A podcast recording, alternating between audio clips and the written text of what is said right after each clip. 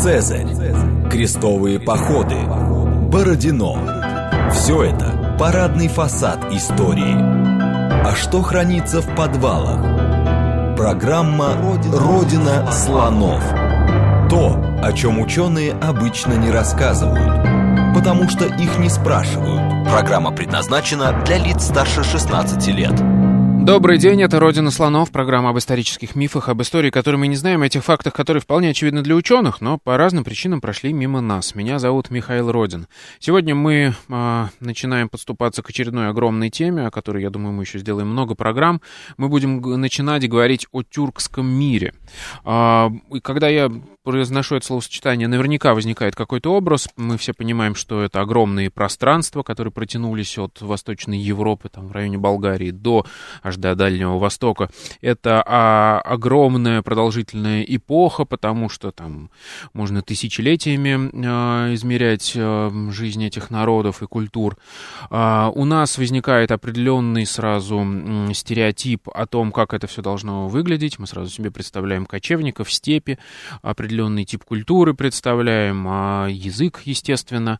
Вот. Но на самом деле здесь очень много вопросов. Непонятно, настолько ли един этот мир, а настолько ли одинаковые культуры, а насколько похожи языки. В общем, что такое тюрки? Сегодня будем тюркский мир. Будем разбираться, и помогать нам в этом будет большой специалист в этой проблеме, ведущий научный сотрудник отдела средневековой археологии Института археологии, доктор исторических наук Игорь Леонидович Козласов. Добрый день. Здравствуйте. Давайте начнем вот с того вопроса, который уже прозвучал. А что такое тюрки? А, мы знаем по многим другим проблемам, что наверняка все не так просто, если мы говорим про лингвистику, про культурологию, про этнографию. Ну, казалось бы, этот термин «тюрки» всем понятен и объединяет, как вы говорите, огромный тюркский мир. Но в действительности все, все совсем не так просто, потому что в раннем Средневековье я уж не знаю, как в древности, существовал только один народ, который сам себя называл тюрк, тюрки по-русски, да? И существовало большое число тюркоязычных, я бы сказал, народов, которые себя тюрками никогда не считали, не называли, роднёй с тюрками тоже не считали, дрались насмерть и так далее, и так далее. Обобщающее понятие тюрки в нашем современном словоупотребление происходит от языкознания. Вот лингвисты, называя группы языков родственных, называют их этносами. Ну, вы знаете, есть славянские языки, есть иранские, это не значит, что жители Ирана только, и есть тюркские. Посмотрите, как только мы выходим за пределы языкознания, теряется всякое строго научное э, содержание этого понятия. Оно начинает обманывать нас с историческими источниками, когда мы работаем, и тем более с археологическими данными. Потому что это очень легко представить. Вот и раз тюрки, значит, все начинается с тюркского каганата. Это очень распространенное представление, в том числе официальные, на некоторых территориях государственно официальные. Но ведь дело вовсе не ограничится тюркским каганатом. Достоверно материалы тюркоязычных э, народов мы знаем с рубежа 3 и 2 века до нашей эры. И тогда посмотрите, сколько веков мы должны отбросить эти материалы, если мы до VI века, когда возник тюркский каганат, не понимаем этого слова. Таким образом, получается одна вещь. Вот если бы лингвисты нумеровали языковые семьи, таких ассоциаций бы не возникало. Ну, скажем, та семья, которую мы называем тюрки, была бы третий номер, да, и уже все, и в истории было бы все гораздо спокойнее, я уж молчу про археологию, довольно молчаливую дисциплину с точки зрения языка. Хорошо, и вот смотрите, у нас есть... А где располагался этот единственный народ в Средневековье, который называл себя тюрк? Ну, по современным географическим пределам, если мы будем говорить, то это Монголия. Монголия принадлежит монголоязычным народам довольно поздно. Примерно с X века она начинает монголоязычное население начинает выдвигаться на эту территорию. До этого там было тюркоязычное население. И это все хорошо прослежено и археологией, и лингвистикой, ну и другими дисциплинами, которые в прошлом занимаются. И территория современной Монголии она и центральный, и западный, там, где большие Алтайские горы. Вы знаете, что Алтай не только на территории России, но и в Монголии, в части в Китае существует. Вот эта земля, она нам становится известна по письменным источникам и увязывается имя, а это китайские ранние сочинения, с народом по имени Тюрк. И там же складывается первое нам известное государственное образование, которое называется тюркским. Вот. Они сами себя так называли или китайцы их так называли? Или Они сами так себя называли. Китайцы, конечно, под свой язык подстраивали произношение чуж, чуждых имен, так же, как и любой язык делает. Вот. Ну, например, летописи древнерусские пользуются термином «торки». Считается, что это так произносилось тогда и тюрки. Ну, скажу еще раз, считается. А вот а, э, хорошо, мы локализовали современная Монголия, ну и более поздняя средневековая Монголия. Там а, жили люди, которые называли себя турками, тюрками, турк. А, когда это было? Что ну, мы знаем про это? Ну, мы знаем это, в общем-то, для конца пятого, а больше всего для шестого века, прежде всего ближе к середине шестого века. То есть примерно тогда, когда здесь у нас на Западе уже недалеко от нас тюркский каганат э, но это просто он пришел э, уже в шестом веке, он достиг Волги. Это очень интересное такое было движение, государственное, осознанное. И можно сказать, что когда один представитель народа тюрк властного смотрелся в Желтое море, другой смотрел в Черное. Ну, это Нет, вот такой период был. Да, Короткий, правда. Подойдем еще к этому. Давайте тогда копать вглубь. А, мы э, встречаем это в письменных источниках, да, у китайцев. А, мы видим это археологическую культуру наверняка вот этого народа, который, э, тюрки, который был на, на территории современной Монголии. Что мы можем вглубь туда э, сказать? Как они возникли, откуда они пришли, из каких культур складывались? Вот понимаете, в отношении народа с именем Тюрк мы как раз вглубь пока пройти как следует не можем археологически. Но гораздо раньше, чем народ Тюрк э, создал и возглавил свое государство, вот, в, эпоху центральноазиатских гуннов. Хотите сюну говорите, хотите хуну говорите, но русская традиция центральноазиатские гуны – так вот, эти центральноазиатские гуны на рубеже 3 и 2 века до нашей эры сдвинули на север э, некие тюркоязычные, так сказать, племена. До нашей эры, то есть это до получается нашей, аж до нашей эры. 800 лет до того, ну, вот как... 200 лет до и 6 после, угу. ну, хотите 5, 7 веков раньше появления народа тюрк, мы археологически и по историческим источникам, естественно, археологи опираются на всякие сведения, хотя их очень мало. Вот. Мы начинаем видеть появление новых культур. Дело в том, что в Южной Сибири, куда они это сдвинули, это Северно-Алтайское Нагорье, больше всего долина Енисея Верхнего, где сейчас Тувуа, и Среднего, где Хакасия и районы Красноярского края Южные находятся. Туда было сдвинуто во втором и первом веке поэтапно, несколько этапов, было сдвинуто новое население, которое археологически сразу отличимо. Археология у нас этих областей хорошая, хорошо сделанная, и мы видим, кто жил до этого, с какими культурными признаками, и вдруг, совпадая по датировке с этим гунским, так сказать, распоряжением, ну, я думаю, что это было осознанное э, действие со стороны гунской, как у нас любят говорить, империи, вот, и появляется совершенно новая культура с иным погребальным обрядом, кардинально отличным.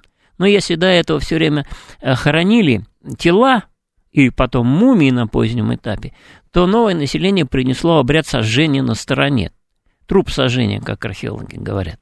Ну, примерно так, как было у славян до христианизации. То есть индоевропейский по сопоставлению обряд. Затем были принесены совершенно другие формы жилищ соответственно, иные надмогильные сооружения и так далее, и так далее, и так далее.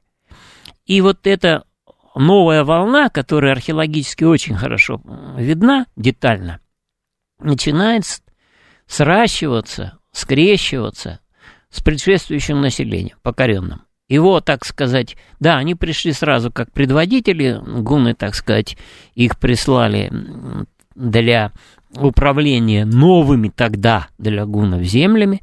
А гуны захватывали территорию у нас Южной Сибири.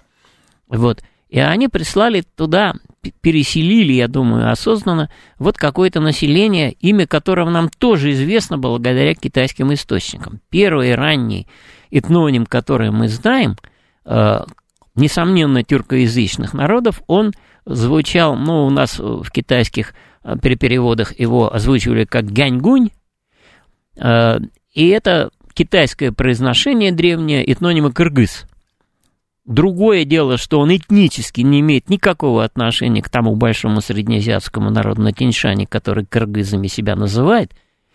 Этнонимы переходят с народа на народ с довольно таким, ну, механизм изучен. Так вот, вы понимаете, и это население, придя туда, возглавило там на рубеже 2-1 века до нашей эры, то есть, ну, будем говорить, там за 100-150 лет до Рождества Христова – возглавила там э, общество. И очень мирно, невероятно интересно археологически, сливаясь с местным населением, образовала новый народ. На этих двух корнях, местном и пришлом, тюркоязычном пришлом, и местном, видимо, самодийские языки там существовали из сибирской группы. Вот. Сложился новый народ, который китайские летописи называли Хагас или Хакяс, вот в переводах Бичурина. И таким образом, и которые сами себя так называли, являясь к Танскому императорскому двору и так далее, что вызвало замешательство китайцев, которые такого имени раньше не слышали и в летописях своих найти не могли.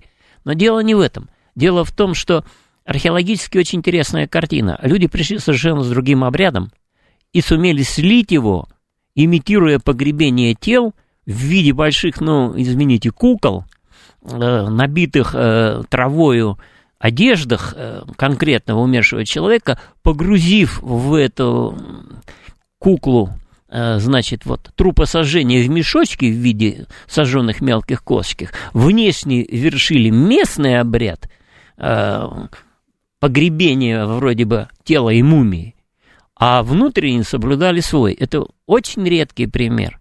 Да, вот. это то есть такой синкретический да, да, обряд. Да, Они да. как-то э, объединили даже внешне разные, да? Ну да, мотивы. и как-то гармонично это было в обществе, потому что никаких там истреблений мы не наблюдаем археологически. Но дело еще интереснее, потому что э, к вот этому третьему веку местное общество енисейское... Третьему об... веку нашей уже? До нашей, а, до нашей. аборигенное. Оно стало делать гипсовые портреты умерших. Вот. Ну, так как это было в Риме откуда происходят наши бюсты, как э, жанр скульптурный.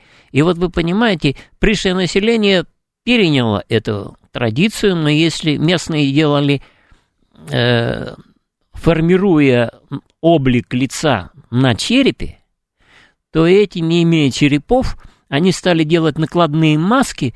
Не имея черепов, потому что они сжигали. Потому что сжигали, мертвых. да, да. То есть они делали портретные маски и используя вместо головы, ну, будем говорить условно, так сказать, шар, э, наполненный там определенным составом, они накладывали эту маску. Так что внешне это было особенно близко по погребальному обряду. Более того, никто из антропологов не скажет вам, как выглядело население, которое сжигало мертвых.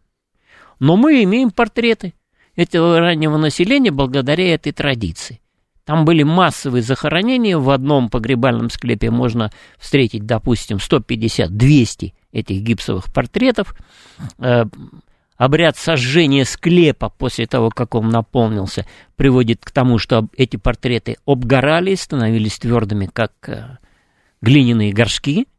И таким образом у нас в Сибири и в больших наших музеях в Москве и в Питере существуют эти портреты, которые единственный источник – для той эпохи о внешности населения, если убрать краткие письменные описания. Хорошо, давайте я попробую резюмировать. Соответственно, когда мы спускаемся далеко вглубь, где мы можем начать прослеживать корни а, тюркские, мы там видим а, местные самодийские народы, которые живут в зоне Саяна-Алтая, Туда приходят гунами пригнанные тюркоязычные, но еще не называющиеся себя тюрками, какие-то народы, которые с ними соединяются, и вот это объединение дает нам новую культуру, которая сама себя называла Хакас, насколько я помню, правильно? Ну да, да. И которая потом начинает развиваться на, в этой зоне, и от нее потом происходит уже тюрки, собственно, те самые, которые мы встречаем? Нет, нет не так. никто ни от кого не происходит, кроме того, что на Енисее складывается местное население и начинает побеждать тюркская речь, речь правителей. Да. Происходит э, лингвистическая ассимиляция да. предшествующего населения. До этого гунского переселения на, в Южной Сибири никто слова тюркского не слышал по языку. И это не значит, вот в данном случае, когда мы говорим о них тюрки, то мы используем вот этот термин, который нам мешает определить конкретный культурогенез и этногенез конкретных народов. А я сейчас не говорю, что это было Нет, тогда а еще. Не да, от них происходит народ тюрк, который э, только аристократы народа тюрк сжигали мертвых, что, между прочим, говорит о том, что они где-то близко были с теми аристократами, которых послали править, и которые стали правителями на Южной Сибири, и вплоть до коллективизации это было самое аристократическое население, которое себя называло кыргыз. Окей, хорошо, они себя называли кыргыз, а, а вот мы описали их э, похоронный обряд. Что мы еще про них, про культуру знаем? Про культуру мы знаем довольно много, Быть потому что вот э, если у нас существует обыденные, я бы сказал, в основном представление о том, что у кочевников культура подвижная, то в действительности у всех тюркоязычных народов на том или ином этапе, как только мы его встречаем, конечно, существует кочевое скотоводство в той географической среде, где по-другому не проживешь, но всегда существует комплексное хозяйство. Например, тот самый народ тюрк, который создал тюркский Каганат... Ой, а давайте к нему потом придем. Я хочу Хорошо. постепенно прийти вот Хорошо. от этого народа кыргыз, да? Не буду Который говорить. в районе Енисея еще. Он был народом во втором веке до нашей эры, а потом да. стал правящим родом. Так. У народа Хакас. Угу. И потом, в IX веке, захватив огромные территории, победив там уйгурские каганаты и прочее, он стал правящим очень большой части населения, в том числе у предков современных кыргызов, которые тогда еще так себя не называли. Вот про народ Хакас сейчас на этой стадии да, хочу да, поговорить. Да. Что мы знаем про их хозяйство? Насколько я понимаю, оно было комплексным. Мы знаем о пахотном земледелии, знаем об искусственном орошении. Каналы у нас есть датированные, причем еще так сказать, до тюркоязычным временем, с IV века до нашей эры в Южной Сибири есть ирригация археологически датирована. Не значит, что ее раньше не было. Затем Сен-Алтай – это один из древнейших центров в Евразии металлургии, и металлургия там была всегда, и все наши заводы стоят на тех местах, которые знали древние равнознацы. Э, была очень активная и широкая торговля, которая показывает прежде всего археологию, но и письменные источники. Например, в Средневековье Енисейское это государство, древнехакасское, оно торговало с Афганистаном, торговало со Средней Азией, ну, Таджикистан современный будем брать, конечно, с Китаем и с арабским миром, и у нас есть э, материал, археологический материал, материальная культура, которая имеет и, э, японские, например, зеркала, корейские зеркала, то есть это очень широкая была международная торговля, и в конце концов дело кончилось тем, что э, изделия сиано-алтайского производства находят, например, в городах Древней Руси, вплоть до Белоруссии современной, в таких городах, как э, Новгород, Смоленск, там Новогрудок на Оке, э, под Воронежем и так далее, и так далее. В общем, если мы очертим Русь по крупным городам, то мы в большинстве из них встретим в XI-XII веке факты материальные прихода туда сибирских караванов. К вопросу о том, что э, в 17 веке э, казаки были авантюристами, не знали, куда шли и прочее. Нет, это работал Великий Сибирский путь, который, извините, за два века до Чингисхана, когда все смешалось, освоились и аналтайцы, будем так говорить. Саян-Алтайцы это вот тот самый народ Хакас, мы сейчас Ну вами, да. да. А вот там у них было, я так понимаю, протогосударство какое-то. Видите ли, после что, вот это этого смешения не было больше никаких э, внешних э, движений на эту землю, и там существует преемственно связанные археологические культуры, которые доходят до этнографических культур современного а коренного как, как они называются и как, ну, мы их... Ну, археологические культуры условно называются. Вот, Конечно. Например, есть культура чатовс, которая с VI века, и обычно государственность феодальную уже с этого времени мы э, с определенными основаниями можем там э, обозначать. Но чатос это по конкретному могильнику назван, но неважно, распространено на всю культуру. Затем тюхтятская культура, которая названа по речке Тюхтяты, там тюхтятский клад, это 9-10 век. Та у нас 6-8, затем идет 9-10, потом с, начиная с конца X, XI и вплоть до XVII века, до прихода русского населения в Южную Сибирь существует так называемая аскызская культура. Вот ее древности мы на территории Руси и Волжской Болгарии находим за 200 лет до Чингисхана и, простите, за 5 веков до Ермака Тимофеевича. Хорошо, у нас есть а, вот это хакас, а, народ, который говорит а, тюркоязычный народ. Да. А, с правящим родом кыргыз. С правящим добавили. родом кыргыз, да. А, образовалось все это в, на рубеже 2-1 веков до нашей эры. Я так понимаю, просуществовало все раннее Средневековье. Да. Как это все связано с тем первым народом, который назвал себя тюрк, причем в Монголии? До попытки народа тюрок воевать с тем населением на Енисее никак не связано. Но эта территория не входила в тюркский каганат, потому что там большая горная система западных Саян, 11 перевалов, не позволила центральноазиатским культурам, по-русски говорят Центральная Азия, вот, э, проникать туда на, на север, так сказать. Южная Сибирь у нас север по отношению к Центральной Азии. И вот вы понимаете, она не входила в тюркский каганат, хотя бы потому, что есть очень яркие археологические признаки. А я сейчас хочу до тюркского народа каганата. Тюрк. Раз... Да. да, вот как они оказались там в Монголии, как они связаны с этим? А вот, понимаете, для их древности мы не имеем э, материала, потому что Монголия не изучалась целенаправленно так, как вот у нас долина Енисея. Собственно, археология в России началась с долины Енисея. Первые раскопки с научной целью мистер Шмидт провел на территории, ну, по-современному говоря, Республики Хакасия. И с тех пор с научной целью там копают. И у нас там очень редкая ситуация, когда у нас шкала археологических культур от конца каменного века доходит до этнографии и стыкуется а этих территорий таких у нас мало. Например, вы знаете, что очень трудно выяснить древние культуры раннеславянские, потому что да. они расходятся ну, вот они расходятся. У нас целая серия программ была по этому а, поводу. А, ну да. вот, да, угу. тогда это мы оставим. А, так вот, и тогда получается у нас вот этот народ тюрк, который в Монголии, это с которым да. китайцы сталкиваются, мы про его происхождение ничего не знаем, просто потому что археологии нет. Мы знаем только то, что говорят письменные источники. Есть пять легенд о происхождении народа тюрк, но это все легенды. Одна из самых известных, что враги уничтожили весь народ, изувечили мальчика, отрубив руки и его нашла волчица, выкормлила, и его дети, э, мужское его население, стали тюрками. Но это одна из пяти легенд. Есть э, одна легенда, где они пришли, следуя трое, три брата, следуя за коровой пришли. То есть, понимаете, все это э, ранее средневековая мифология, не всегда связанная с расспросами самого э, народа тюрк. И выбирать среди этих э, легенд довольно сложно. Хорошо, а этот род кыргыз, ну, который правил да. э, хакасами, а он же тюркоязычный, и те тюркоязычные. тюркоязычные. Они между собой связаны, мы понимаем это? Они не связаны. Они связаны только обычаями. У тюркоязычных народов невероятное значение имеет династийный род.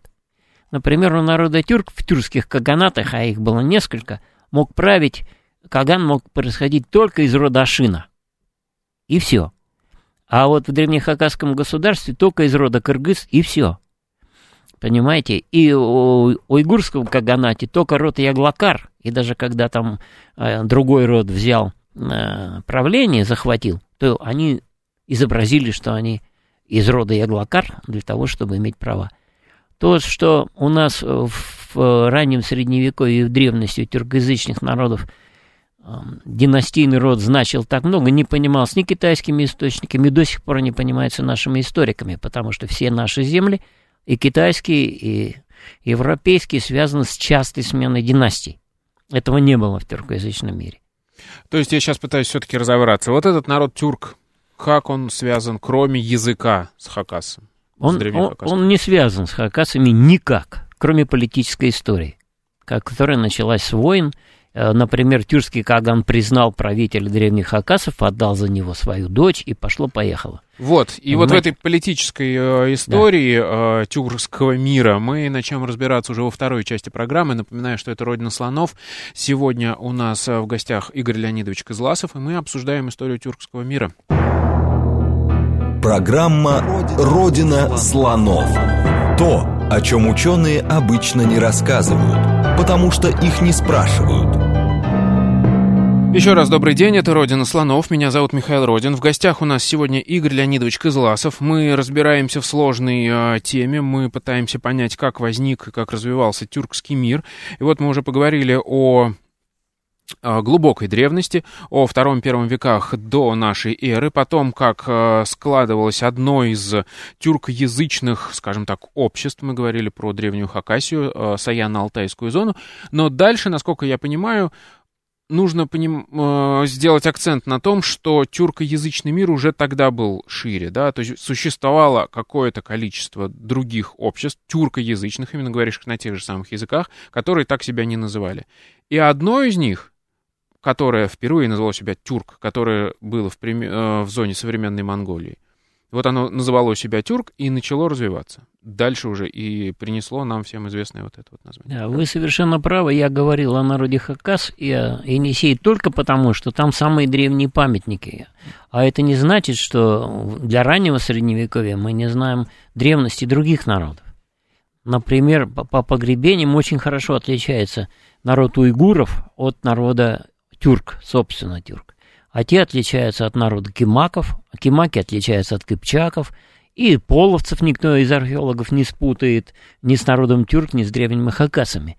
Вы совершенно правы в том смысле, что было много тюркоязычных народов. Я говорил только о наиболее да. древних, чтобы показать, что не все восходит не все следует возводить к тюркскому каганату, но имя широкое тюрк следует возводить именно к тюркскому каганату. И вот мы сейчас... Но я правильно понимаю, что все эти народы, они, говоря на тюркских языках, не не видели своего единства. У них были разные культуры, разные похоронные обряды и так далее. Это довольно сложный вопрос. Дело в том, что когда появляется руническое письмо, тюркское, древнетюркское, как говорят, принято обычно так говорить, оно мы знаем его с 8 века, примерно с первой четверти 8 века, и понимаете сами, неожиданно для лингвистов, оно на всей территории имеет один литературный язык. Даже так? И если вы, будучи древним хакасом, кончали, условно говоря, древний тюркский университет, вы писали на одном языке, а дома Это говорили... метафора. Так, дома на другом говорили. И мы только по ошибкам, которые допускали люди на письме, можем видеть диалектные характеристики. Скажем, на Енисее был один диалект, но литературный язык был такой же, как и у народа тюрк, когда те ну, демонстрируют свои иронические памятники. Этим же письмом пользовались древние уйгуры – и так далее, и так далее. То есть, получается, все-таки до образования тюркского каганата, несмотря на всю разницу археологических культур тюркоязычных народов, язык у них был э, ну, общий и взаимопонимаемый. И была какая-то литературная, скажем так, в кавычках, норма, которая их всех объединяла. Там, условно, в пятом веке еще до Несомненно понимаемый, во всяком случае, устная речь одного народа, отличаясь там в деталях от речи другого народа, не была препятствием. А уж письменная, которая складывается, ну, условно скажем, к восьмому веку, вот, она просто была единая. Ваше образование не позволяло вам э, отклоняться от этой литературной речи, ибо образованный человек всегда чувствует себя несколько выше, чем остальное общество. Я виноват, что говорю такие слова. Но тогда э, я был неправ, когда говорил, что они не осознавали своего единства. Но если они друг друга понимали, э, значит, несмотря на разницу культуры, они должны были понимать, что у них есть что-то общее. Ну, видите ли, и в Европе тоже люди, близкие по языку, создавали несколько государств, Конечно. которые друг с другом воевали. А Осознавали ли они тогда единство? Нет. Они осознавали принадлежность к определенному династийному роду, э, осознавали, что честь вас э, принуждает служить этому против того. То же самое было в тюркском мире. Хорошо, а тогда вот если, я сейчас обозначу, я говорю об условном пятом веке нашей эры, то есть когда еще не возник тюркский каганат, и тот самый народ тюрк не, не стал главенствовать над всем этим, как сложился этот мир, почему они такие разные, а почему у них при этом общий язык. То есть, получается, мы же видим, что и антропологически они все очень разные. Кто-то европеоиды, почти чистые, прям ну чистые европеоиды на, у нас здесь на Западе, а кто-то там вообще монголоиды, практически чистые. Как так сложилось? Получается, антропологический слой, он вообще другой по- по-своему существовал, а язык распространялся по другим. Вы совершенно правы. Дело в том, что такое большое, ну, пусть не в пятом веке, а затем широкое распространение тюркоязычных народов свидетельствует не о том, что они плодились легче других. Да. Те же самые 9 месяцев. Но они... Речь побеждала правящего слоя. Тюркская речь покрывала огромные территории и ассимилировала где-то в Сибири самодийцев, а в Средней Азии ираноязычных прежде по языку, а где-то славян, как болгары вот только имея тюркское по происхождению имя, сумели ославянить свой правящий когда-то тюркоязычный род и так далее.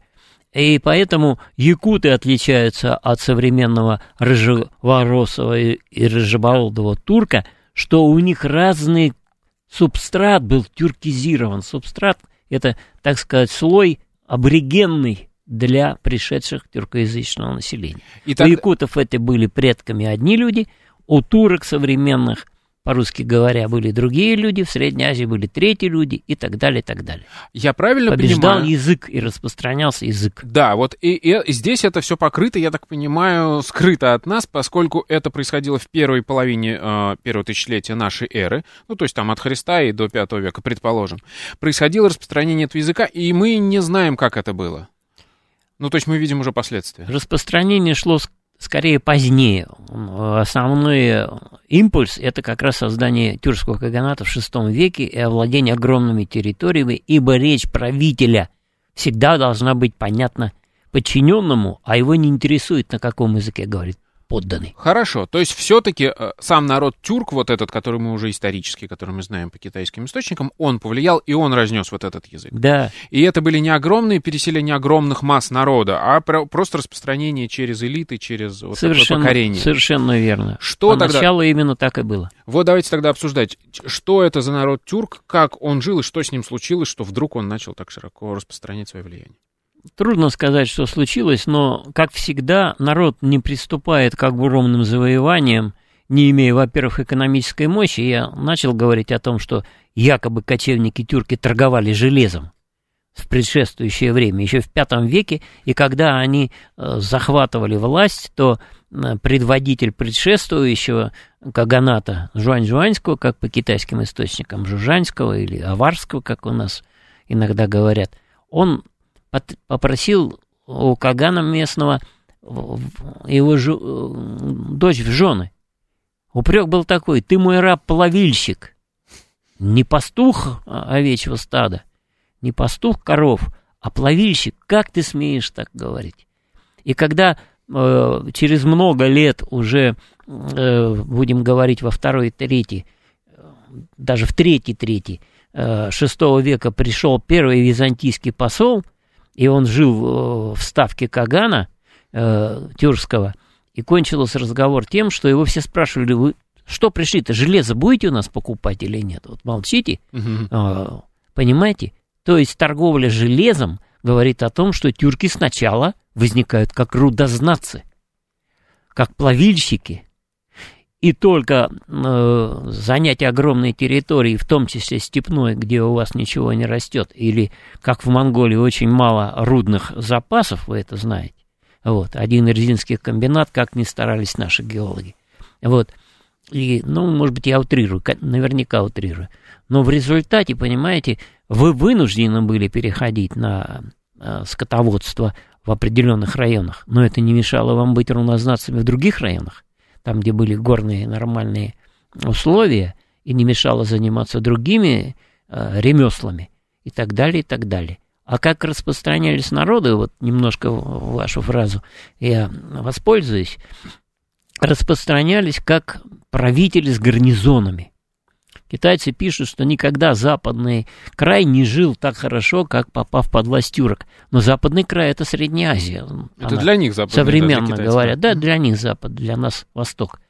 Вот. Но дело в том, что а, как это выглядело. Приходил наместник, какой-то гарнизон с ним, мы не знаем, большой или небольшой, и в результате сагдийцы, э, великолепная цивилизация ираноязычная, Мужчины стали носить тюркские имена, затем тюркские костюмы, и только женщины сохраняли аборигены, ну, будем говорить, древние таджикские э, имена.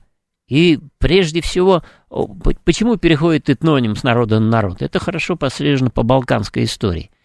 Если вы, местная знать, хотите оставаться э, на нижние социальные лестницы, так вежливо скажу, то вы будете наставить на том, что вы славяне и прочие.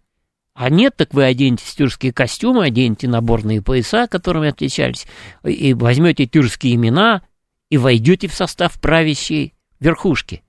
И тогда ваш этноним, никогда не бывший кыргыз, станет править. Ну, очень простая вещь у нас с Русью это все так.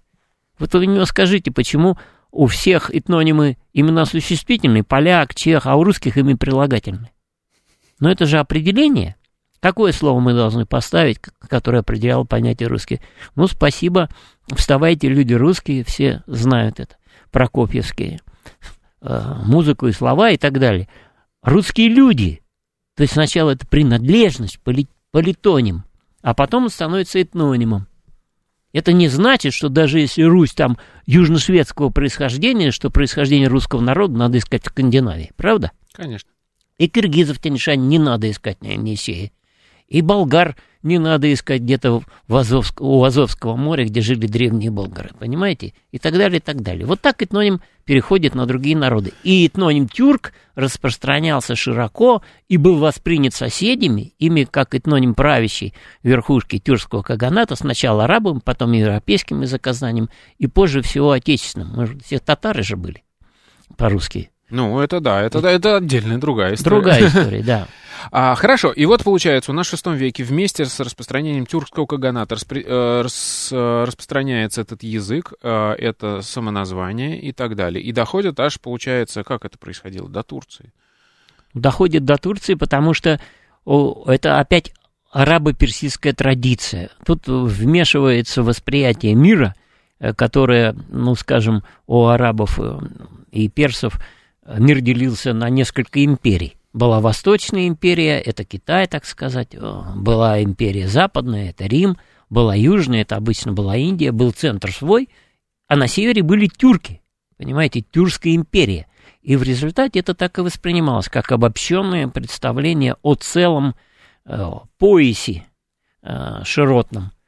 Вот такая вот картина. Хотя они отличали некоторые тюрк, тюркоязычные народы друг от друга, но покрывали все общим понятием.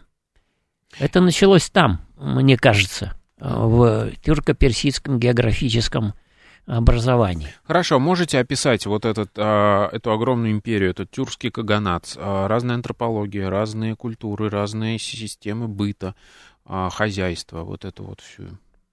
Там, условно, с востока на запад. Можем дать какой-то обзор, как это меняется? Мы можем дать такой обзор, но, понимаете, у нас с вами восточная часть ведь Великий Тюркский Ганат, как его величают после VI века, он довольно быстро, рано рас, распался на две части.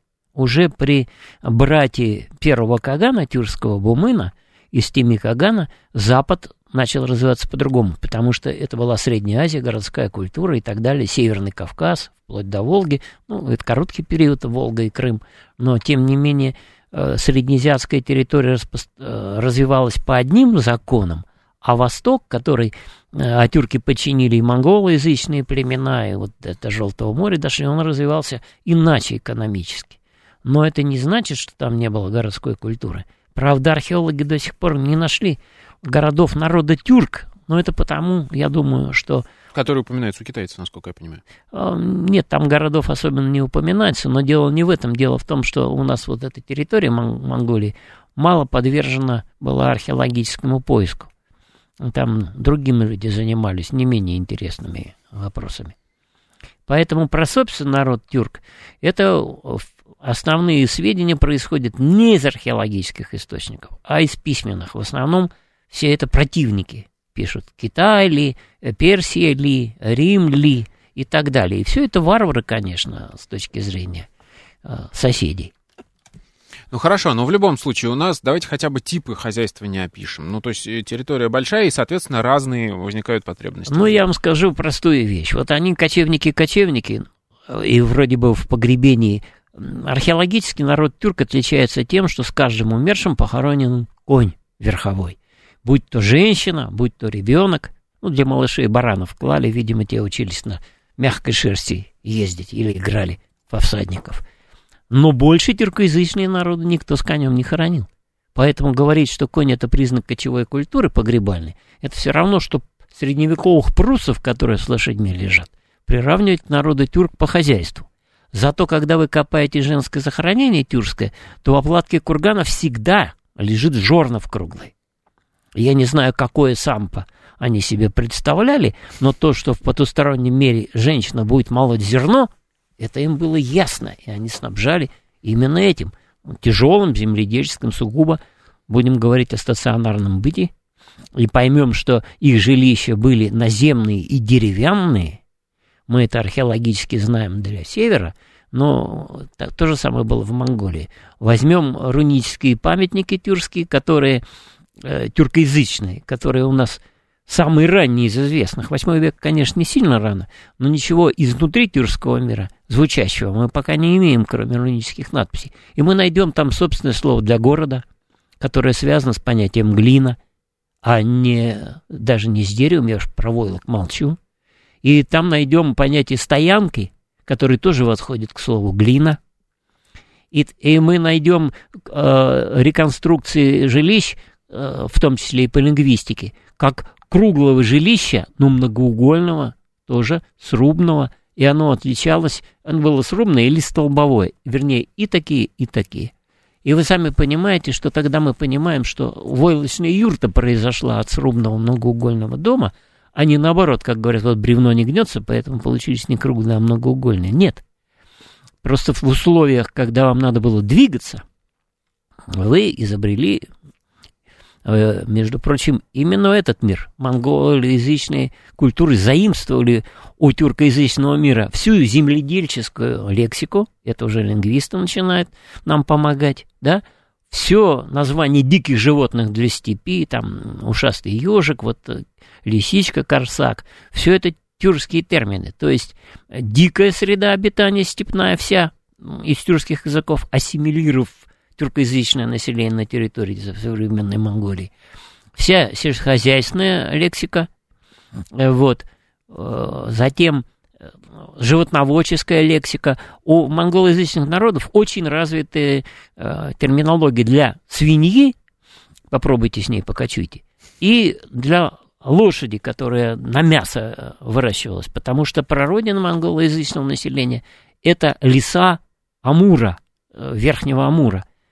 Лесной народ вышел примерно, ну, условно, в X веке вышел в степь, и стали всадниками такими, что вы знаете. Это вы сейчас описываете то, как монголы уже поменяли Как монголы, что они взяли у, тюркской, да. у культуры народа тюрк. Да. А тюрки, мы понимаем это и по языку, и по археологии, э, изначально тоже были э, оседлым сельскохозяйственным... Э, ну, металлургами они были. Металлургами. Нельзя кочевать, когда у вас рудники вы осваиваете.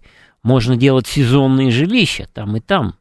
Можно но, тем не менее, это стационарная работа, требующая особых знаний. Очень интересно, у вас же есть результаты раскопок и статьи многочисленные про ранние жилища именно тюркские. Вот эти многоугольные, срубовые, про которые вы говорили, или столбовые. И там даже система отопления очень хитрая, интересно, вот про это расскажите. Ну вот это я, когда-то пришлось этим заниматься для того, чтобы выяснять, на каком э, культурном пласте стали гунны, потому что центральноазиатский гунны язык неизвестен.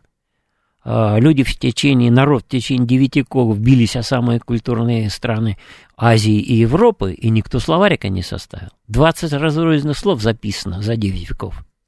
И одно четверо двустишье. Это тоже другая проблема. Давайте другая, про жилище тюрков. Да. Мы не можем определить язык, но можем понять культурогенез.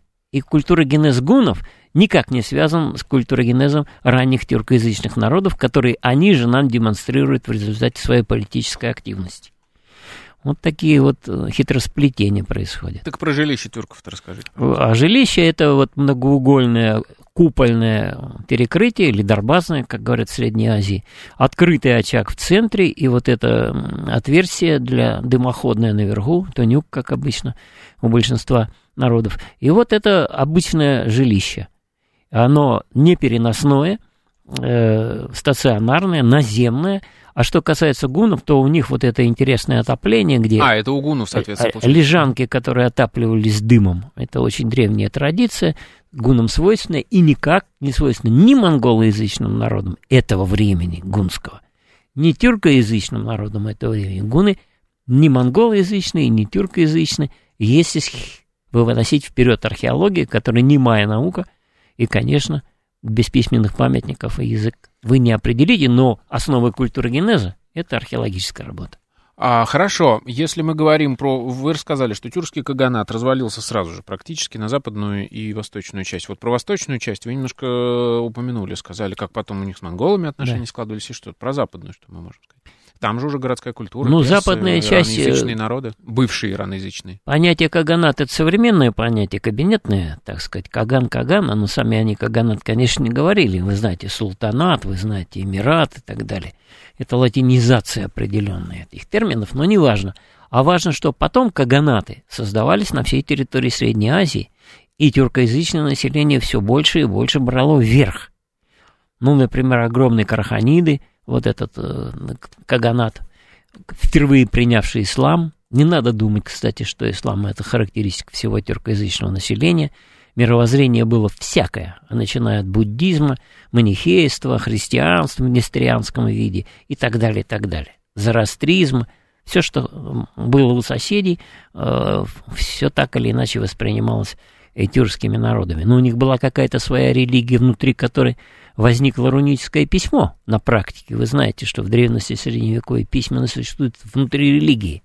И обучение идет, ну, клерикальное, так сказать, монастырско-храмовое обучение. Но вот какая религия была связана с рунической письменностью, мы пока сказать не можем. И тут на Западе тоже мы имеем тюркоязычные народы оседлые, которые занимаются сельским хозяйством. Мы имеем кочевников, мы имеем какие-нибудь э, скотоводов, ну, естественно, да, и то есть это все очень тоже разные э, системы, которые связаны только языком и вот какой-то верхушечной культурой этой тюрки, правильно? Ну, для нас связаны языком. Не знаю, было ли для них эта связь, так сказать, очевидно, о чем вы говорили, но для нас они связаны прежде всего языком. А археологически у них у всех разные корни. И поэтому, если вы будете э, под магией этнонима тюрк в современном его употреблении искать происхождение узбеков только в тюркском каганате, вы не получите происхождение узбекского народа, как и казахского, как и современного э, татарского, будем говорить о наших повозских татарах, башкир и так далее. У всех будут разные корни. Хорошо, можете тогда описать вот это вот, э, ну, может быть, я сейчас э, ошибусь, вы меня поправите, так будет проще.